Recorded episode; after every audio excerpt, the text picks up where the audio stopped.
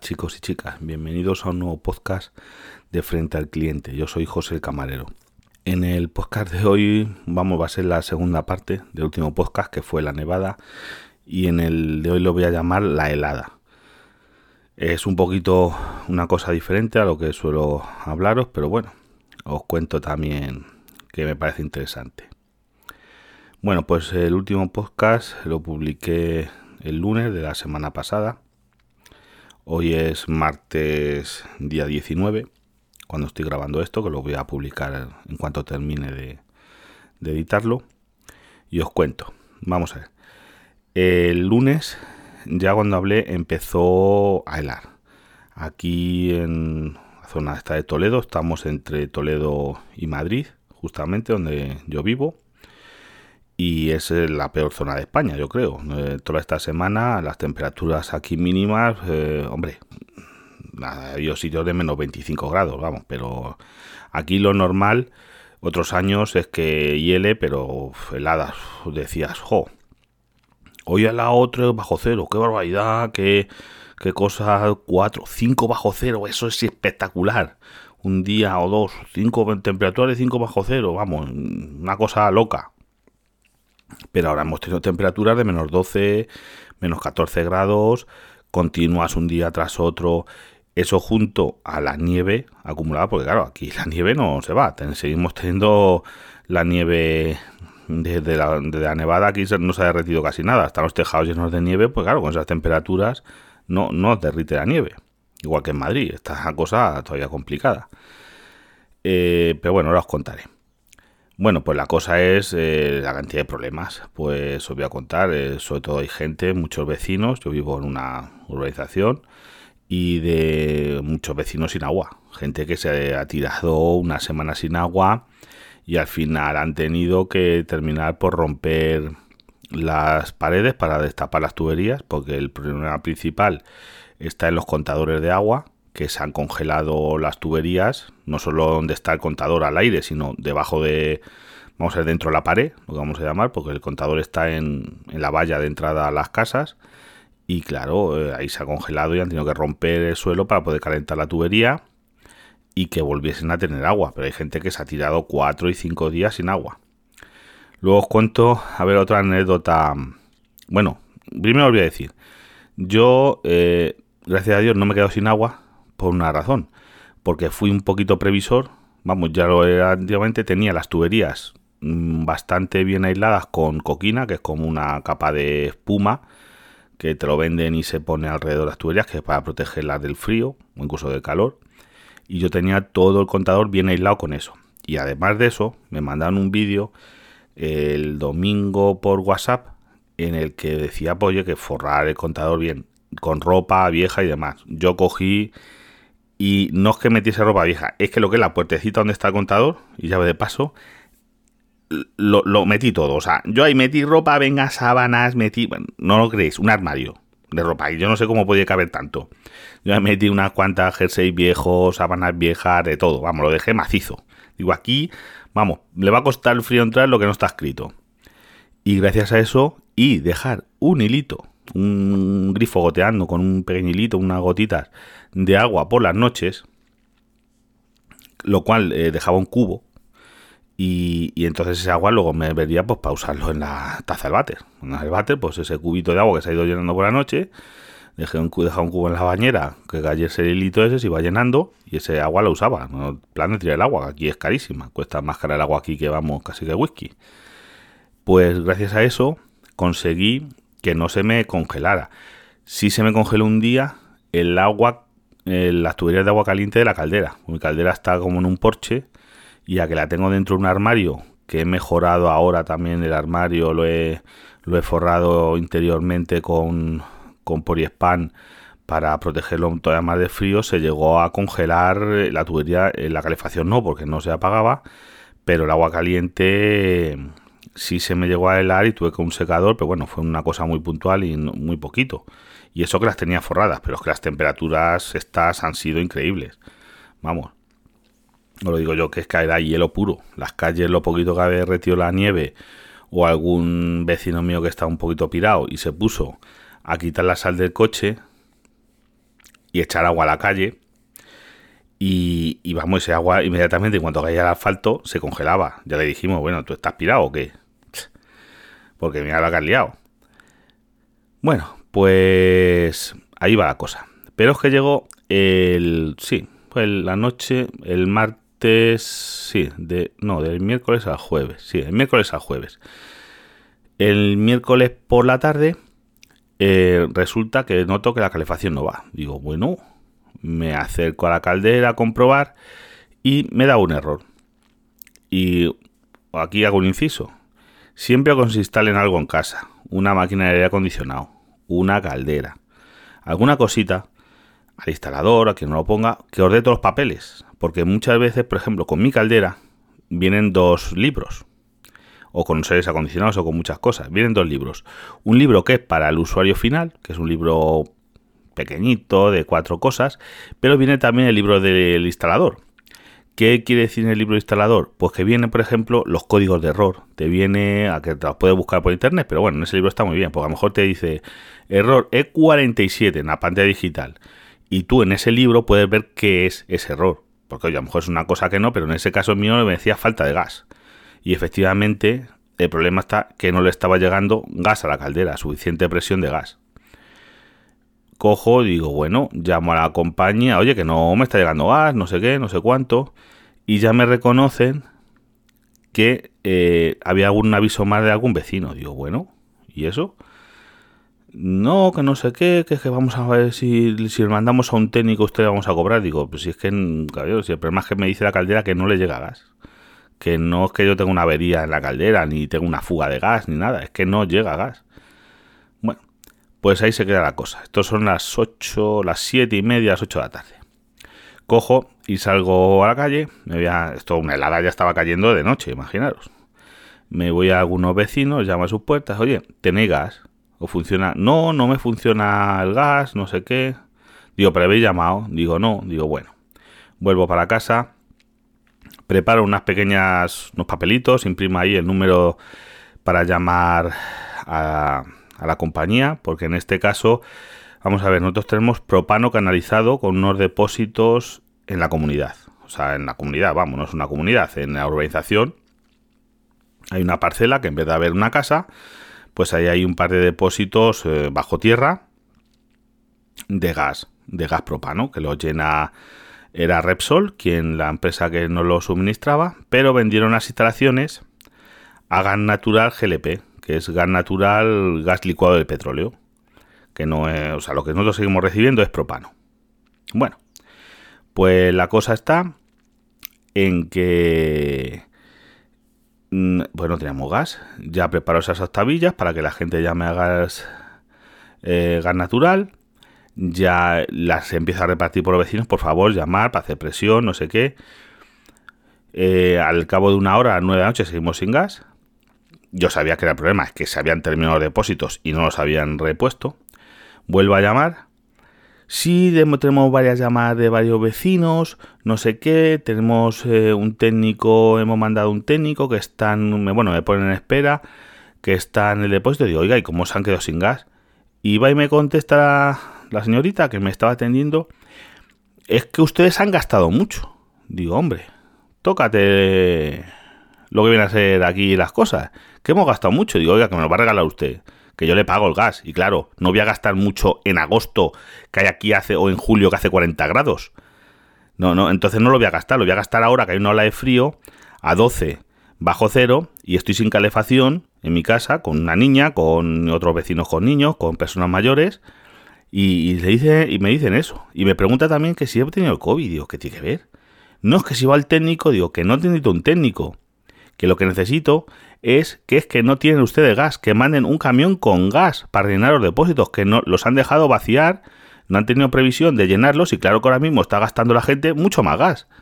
Lo que os decía, lo voy a gastar en julio. A 45 grados que se llegan aquí algunas veces al sol. Vamos, al sol al sol es mucho más, digo, a la sombra. Allí se llegan 44 grados a la sombra, mucho, en muchos años. Yo voy a gastar ahora que hace 12 y 15 bajo cero por las noches, que las temperaturas que hemos estado registrando aquí y todo esto lleno de nieve.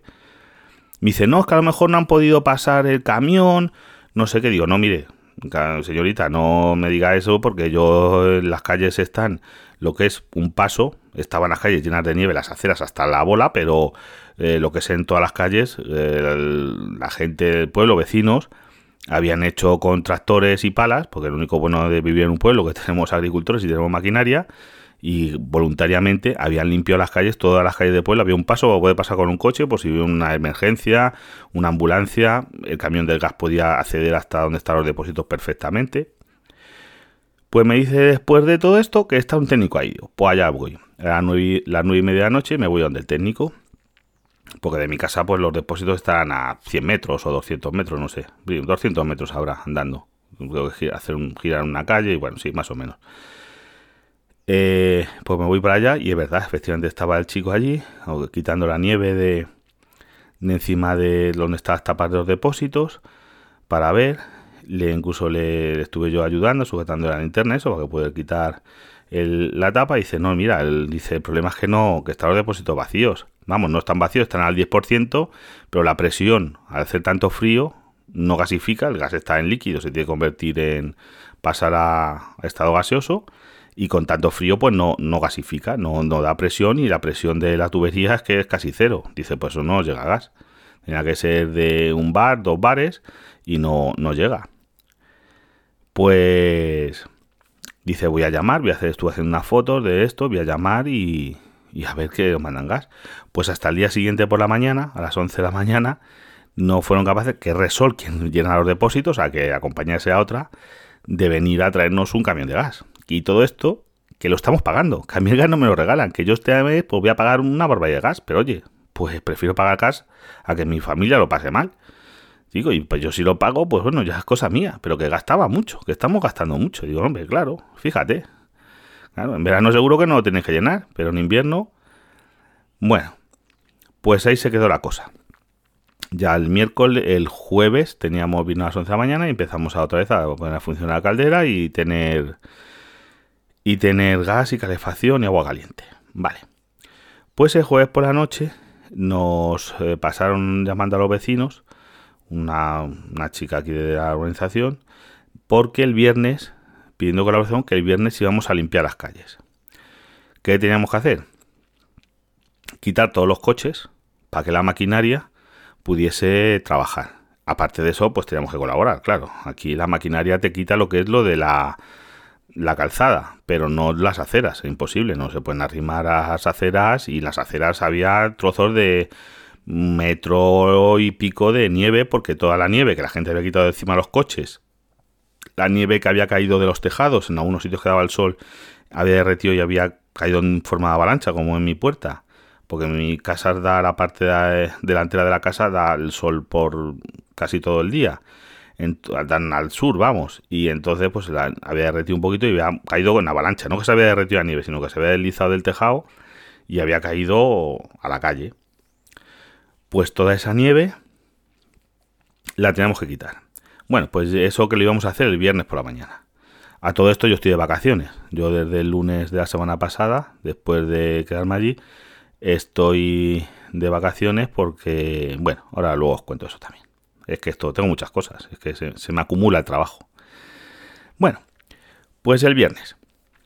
El viernes a las 8 de la mañana, yo ya quito el coche, me lo tuve que llevar a tomar por saco, porque claro, tú tenemos que quitar los coches de toda la urbanización. Y claro, no hay donde aparcar, porque el resto del pueblo, lo que os cuento, las calles están, hay un carril en medio de las calles, pero los coches están aparcados y el que no tiene un hueco, tienes que. Yo me fui a esa hora, pues dijo alguno que se vaya a trabajar, deja el hueco libre, que puedo meter el coche, que fue lo que hice, en otros zonas del pueblo y después me vuelvo andando. Pues hice eso, un coche, porque yo tengo dos coches y uno lo tengo en el garaje, pero en mi garaje solo cabe uno. Uno lo tengo en el garaje y el otro tengo en la puerta, a ver, no, no tengo otro sitio. Pues quito el coche y me lío con la palita a quitar, echar la nieve desde la acera a lo que es la calle, fuera de la acera, lo que es la calzada, para, para que las máquinas puedan recogerla y llevársela. Bueno, pues llega a las 9 de la mañana, todavía un montón de coches, vienen la gente, vamos, voluntarios de vecinos voluntarios, de que están colaborando con el ayuntamiento y personal de, del ayuntamiento de limpieza que les habían mandado y llamando a las puertas y que la gente que tenía los coches los quitase porque si no, no podían trabajar las máquinas. Eh, una vecina, la mujer, pues le daba miedo. Dice, oye, ¿me puedes quitar el coche? Hombre, por supuesto. Digo, yo cogí yo el coche porque había mucho hielo, se lo cogí, me lo fui a llevar a tomar por saco, ya me costó aparcar ahí Dios y ayuda, donde, para buscar un sitio donde poner el coche de la vecina, porque el marido estaba enfermo y ella no se atrevía porque había muchísimo hielo, claro, y mucha nieve. Eh, bueno, quito eso, seguimos paleando. A mí me ha tocado limpiarme unos 40 metros de acera, más o menos. Y os digo que cuatro horas paleando nieve. ¿Por qué? Porque vamos a ver. Un vecino a un lado, que el hombre eh, es un chico que trabaja repartiendo, no estaba. A ver, no está, no la va a quitar, estaba trabajando. Eh, a otro lado, una vecina que, que esa no quiso salir.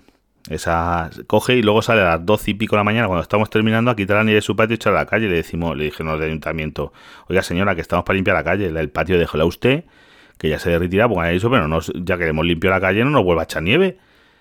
Vamos, no, sale a quitarla de su puerta y, quita la de. Y viene a sacar luego a, a sacarla del patio. Digo, hombre, qué listos. Digo, pero claro, yo sí dices, ¿y tú para qué limpias su puerta? Porque es que, hombre, es que si no limpio su puerta, el problema que tengo es que, me queda a mí a, mi lado y me va a molestar a mí, no puede pasar la gente tampoco por la acera. Fíjate el problema. Esto es que así es la cosa.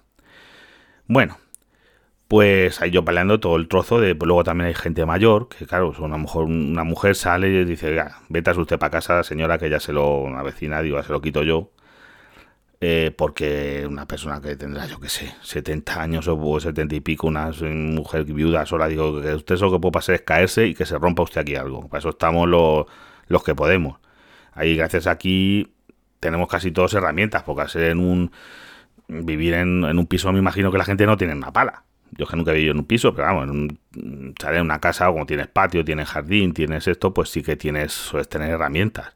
Una pala, un pico, un, algunas herramientas casi todo el mundo tiene y tenemos material. Pues este, las palas estaban más solicitadas y más agotadas que todas las cosas por las ferreterías.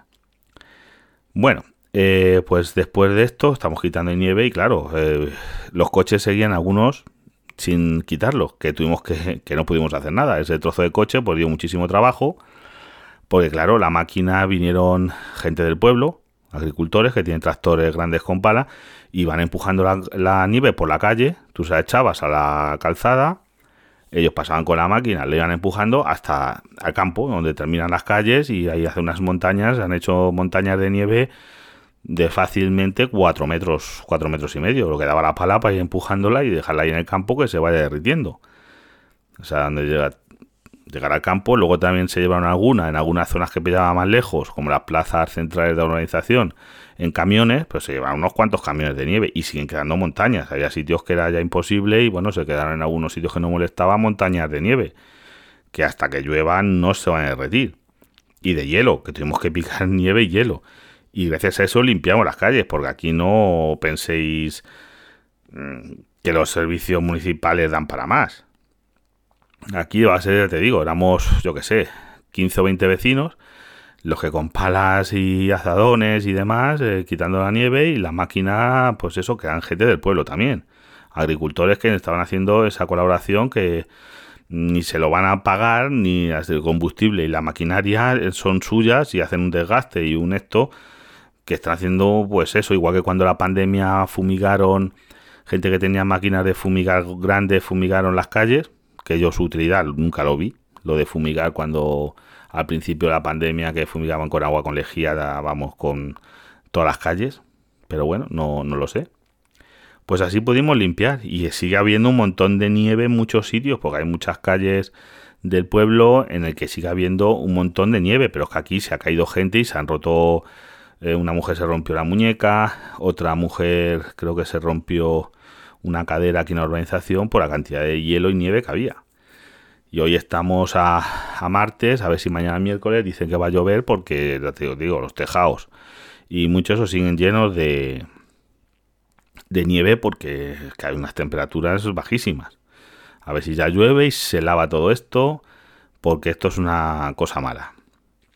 Eso sí, las carreteras, oye, Aquí la carretera de Toledo, la carretera de Extremadura, las autovías, están limpísimas, os lo puedo asegurar. Ahí sí que han echado sal, ahí sí que han echado de todo, está todo limpio, limpio. Que es lo suyo, pero vamos, luego aquí no hay sal para el resto de la gente, claro, no fueron previsores. Pero vamos, ahí está bien limpio. Bueno, eh, ahora os cuento. Luego también el viernes me pasó, que es que hay, es lo importante de tener una, que luego la gente te consulte y, y os diga, eh, a vecinas estas, que tengo dos vecinas que son mujeres solas, a las dos les tuve que llegar el viernes cuando estamos quitando la nieve, jo, qué frío, tiene gas. Digo, digo, pero si tenemos gas desde ayer. No, que yo no tengo, a mí no me funciona, no tenían gas ni para cocinar. Ni, dice, no estoy conectando con un pequeño radiador eléctrico. Digo, bueno, señora, ¿y cómo no me lo ha dicho? Fui y el problema está que cuando al quedarse las tuberías vacías de gas, las válvulas, los, vamos, reguladores de gas que llevan al final, eh, antes de las calderas o de las cocinas, llevan un regulador. Eso lleva un sistema de seguridad que al quedarse vacío la, la tubería, se bloquea. Y tienes que rearmarlo, que puede ser con un botón, puede ser abriéndolo y cerrándolo, depende de los modelos de regulado que hay. Eh, y las mujeres no sabían y se lo estuve rearmando, dando la gracia, digo, si no se preocupe, si esto no es nada, pero oiga, y le estuve enseñando, porque digo, si vuelve a pasar esto, tiene que hacer usted esto, usted apretar este botón en otra, usted cerrar aquí esta llave y volver a abrirla, y darle aquí al reset a la caldera para que vuelva a arrancar. Cosas de esas, es que hay que, es importante tener un, un ya te digo, una red de, de vecinos y eso que yo creo que se está perdiendo porque, oye, algún día les puedo necesitar yo o, yo qué sé, o mi mujer si no estoy yo, porque esto, esto mi mujer si yo no estoy tampoco creéis que controla de estas cosas. Y, bueno, y poco más, y poco más. Ahora voy con el tema número 2. El tema número 2 es que siguen echándonos la culpa a los bares del incremento de casos en la tercera Hola, Pero vamos a ver, a mí que me diga alguien que se haya contagiado que me enseñen. Digo, oye, mira, este señor se ha demostrado que se ha contagiado en un bar o en un restaurante. ¿eh? Vamos a ver. Que donde se cumplan las normas, donde se cumplan las normas. Muy importante. No me vale un bar, un restaurante en el que se hace lo que se da gana, que los hay. Que hay bares, discotecas, pues fíjate, hemos visto fiestas, hemos visto de todo en el que la gente va sin mascarilla, no cumple normas, ahí eso no cuenta. Eso no me vale. Eso no me soluciona a mí nada. Pero vamos a ver, un sitio donde se cumplen las normas, de sus aforos, de su distancia de mesas, de mm, sus cosas, tú vas, lo que se dice, hacer un uso de la hostelería, no de cachondeo, sino hacer un uso. Oye, yo estoy trabajando, pues voy a comer pues a un restaurante, o yo mm, voy a hacer una gestión a otro eso, pues voy a tomar un café porque me apetece, hace mucho frío, voy a entrar a tomarme un café y una tostada a, una cafetería. Oye, tengo hambre, pues voy a merendar, yo qué sé, me voy a comer un bocadillo, una media ración de algo en un sitio. Donde yo entro con mi mascarilla, yo la llevo puesta, me la quito para comer, me la vuelvo a poner, pago y me voy. Y demás. Otra cosa es que yo me vaya de fiesta con cuatro amigos a comer, que haya reservado una mesa. No, no, el domingo quedamos a comer, fulanito, menganito y eso, que no convivimos y que uno de ellos tenga el COVID, bueno, no lo sepa, pero luego se demuestre que haya cogido COVID de X y me lo peguen esa comida. Eso no me cuenta. Eso para mí no cuenta. Eso pasa ahí y pasa en mi casa si me reúno con los cuatro amigos igual.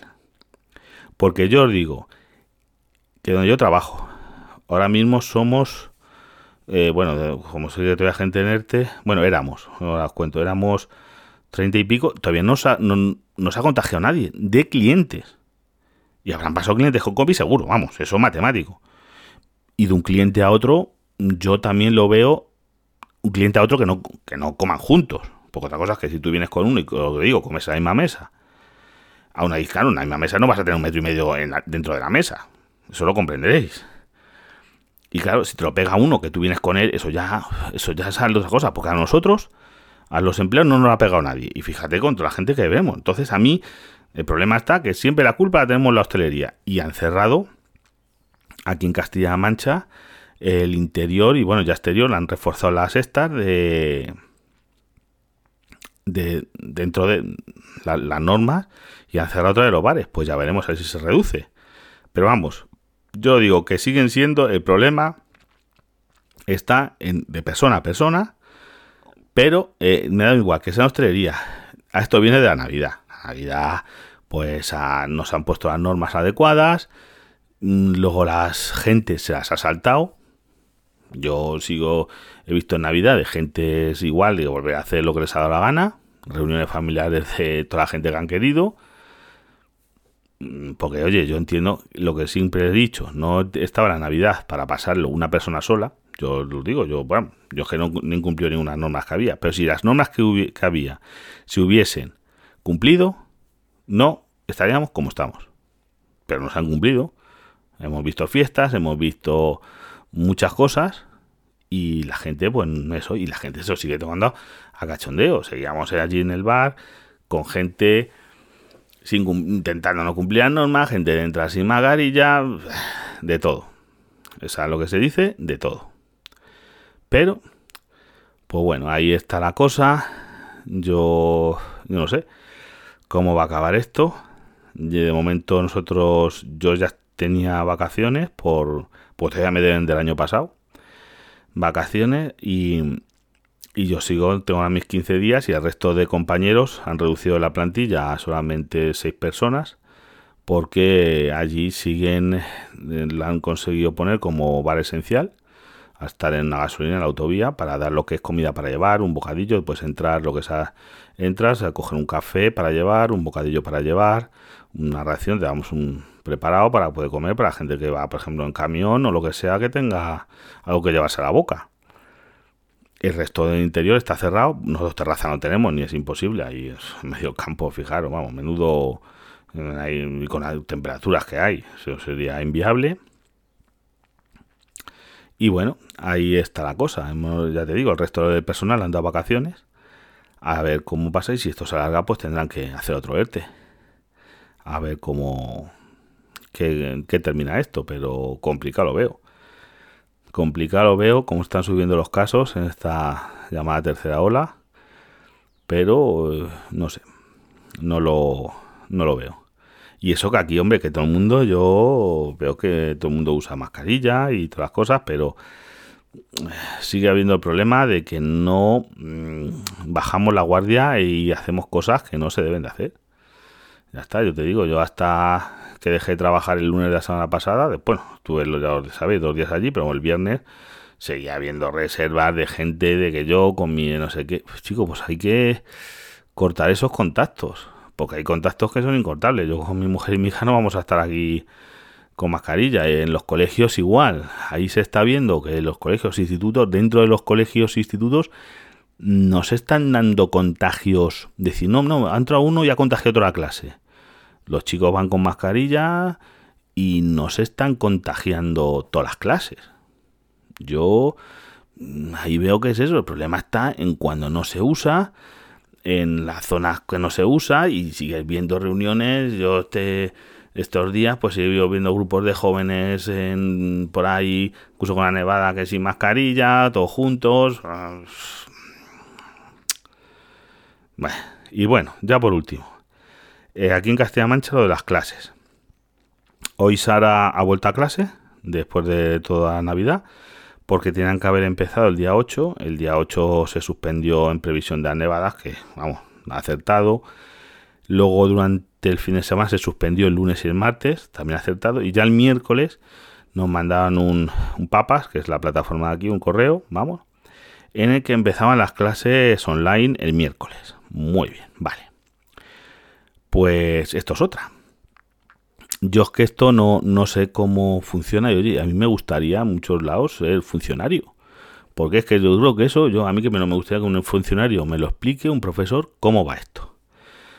Profesores, de estupendo, de montar su clase online, Classroom, eh, aquí tenemos la plataforma de papas, todos han usado Classroom.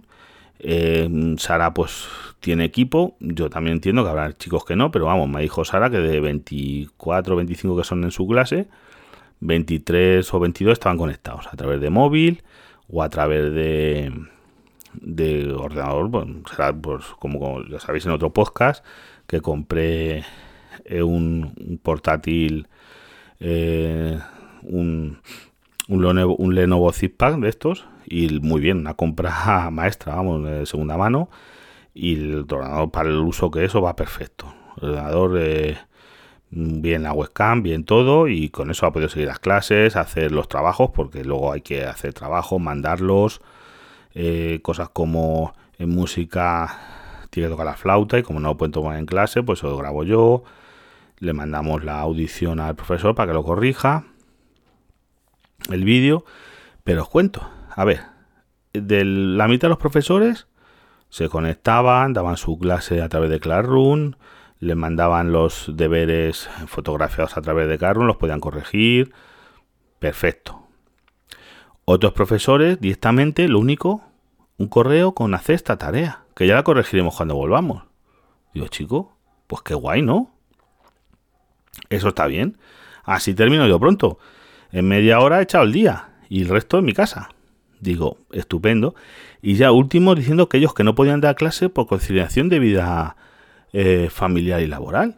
Digo, y, eso, es que yo eso, yo entiendo lo que es la conciliación de vida laboral y, eso, que en la hostelería ya te digo yo que eso no existe. Ni conozco a nadie que lo tenga. Pero vamos a ver. Eh, tú eres profesor, tienes un horario mm, de, de ocho y media a dos o a tres, que es lo que tienen los institutos. Oye, pues tienes que prever. ¿Qué pasa? Que tienes que estar con tus... Y vamos, que tienes que estar con tus hijos en casa. Yo lo entiendo, pero, chico, pues tienes que buscar a alguien, porque yo si tuviese que trabajar, yo ahora tengo que buscarme las apaños. Yo no puedo, yo a mi jefe le digo, oye, que no voy porque tengo que tener conciliación de vida laboral y esto, y se, se parte la caja, dice, ¿cómo que no viene? Pues, ¿cómo, ¿Cómo que no viene? ¿Cómo que no trabajas? Ellos, yo no sé si eso se cobra, esos profesores que han dicho que ellos no dan clase porque tienen que conciliar eso cobran, no cobran, esos días se los descuentan, no ponen un sustituto, pues habría que, pues es como si estuviera de baja, me imagino. No lo sé, es que me gustaría, a mí me gustaría saber, si alguno lo sabéis, soy profesor, eso cómo va. Eso no tienes que recuperar de alguna manera, no, no lo sé. Es que me gustaría saberlo, porque yo como en un día no vaya a trabajar, sin una causa justificada, decir, oye, no, mira, no he ido a trabajar porque yo tenía un familiar en el hospital y tengo derecho a dos días, punto. Pero al tercer día tienes que ir. ¿Sabes? Tienes un familiar directo en el hospital, pues tienes eh, en el hospital una operación, una cosa, mi madre se ha puesto mal, alguien. Pero el resto, al día siguiente tienes que ir. Y si no vas, pues atentar las consecuencias. Y esto de que no, no, que tengo a mis hijos en casa y no tengo. Allí no vale eso. Me gustaría que valiese también, es una envidia sana. Pero, de verdad, no, no lo sé. Yo me gustaría saberlo. En, si solo pasan los profesores, en todos los funcionarios públicos, pues no sé. Porque oye, una cosa es que tú tengas que acompañar a tu hijo a un médico. Eso es normal. Oye, mira, mi hijo está enfermo, tiene unas ciertas edades, que eso está contemplado en la ley, y toca acompañar una consulta médica, pues oye, tiene usted sus horas de permiso para eso, pero esto es decir, no, no, yo es que no doy clase, pues, pues no lo entiendo. Yo que no lo entiendo, ¿no? Me, gustaría, oye, pero que, que sea para todo el mundo, pero vamos, ya te digo yo que a nosotros no nos va a llegar. A los de la hostelería, eso de conciliación, y nosotros tenemos que trabajar los fines de semana. Eso sí que no es conciliación de vida laboral y familiar, y de noche y de cosas de esas. O el que trabaja en una tienda, no solo hostelería, el que trabaja en, en un mercadona, que le diga a su jefe, no, no, que no voy porque tengo niños en casa, y me quedo en casa con ellos toda la semana. Dice, pues muy bien, o majo, eso yo no sé. Me gustaría que a ver si alguno lo sabéis, por favor, explícame. Bueno, no os doy mala tabarra, que ya llevo media hora. Eh, desde aquí, tened cuidado todavía con la nieve, cuidado con las lluvias, que dice que va a llover y se va a montar la de San Quintín porque están las alcantarillas sucias y es de hielo. Y veo posibilidades de que sí que vaya a pasar, de que va a ser la monumental cuando llueva. Tener cuidado con, mm, sobre todo con si tienes el coche en sótanos que se puedan inundar y cosas de esas, sacarlos fuera antes o no sé. Vosotros veis, o en rieras y cositas de esas. Tener cuidado, tener cuidado todos. Tener cuidado con esto del bicho, la tercera ola, que yo no sé si será, no lo sé, pero está la cosa también complicada y más que se va a poner con la saturación de hospitales y cosas varias. Y, poco más. Hasta el próximo capítulo eh, o episodio. Forma de contacto frente al cliente. bueno, arroba frente al cliente en Twitter y en Telegram. Cualquier cosita me contactáis por ahí, sobre todo, también frente al cliente arroba gmail.com, todo junto siempre, frente al cliente. Y nada más, no os doy más la brasa. Anda, hasta otro día.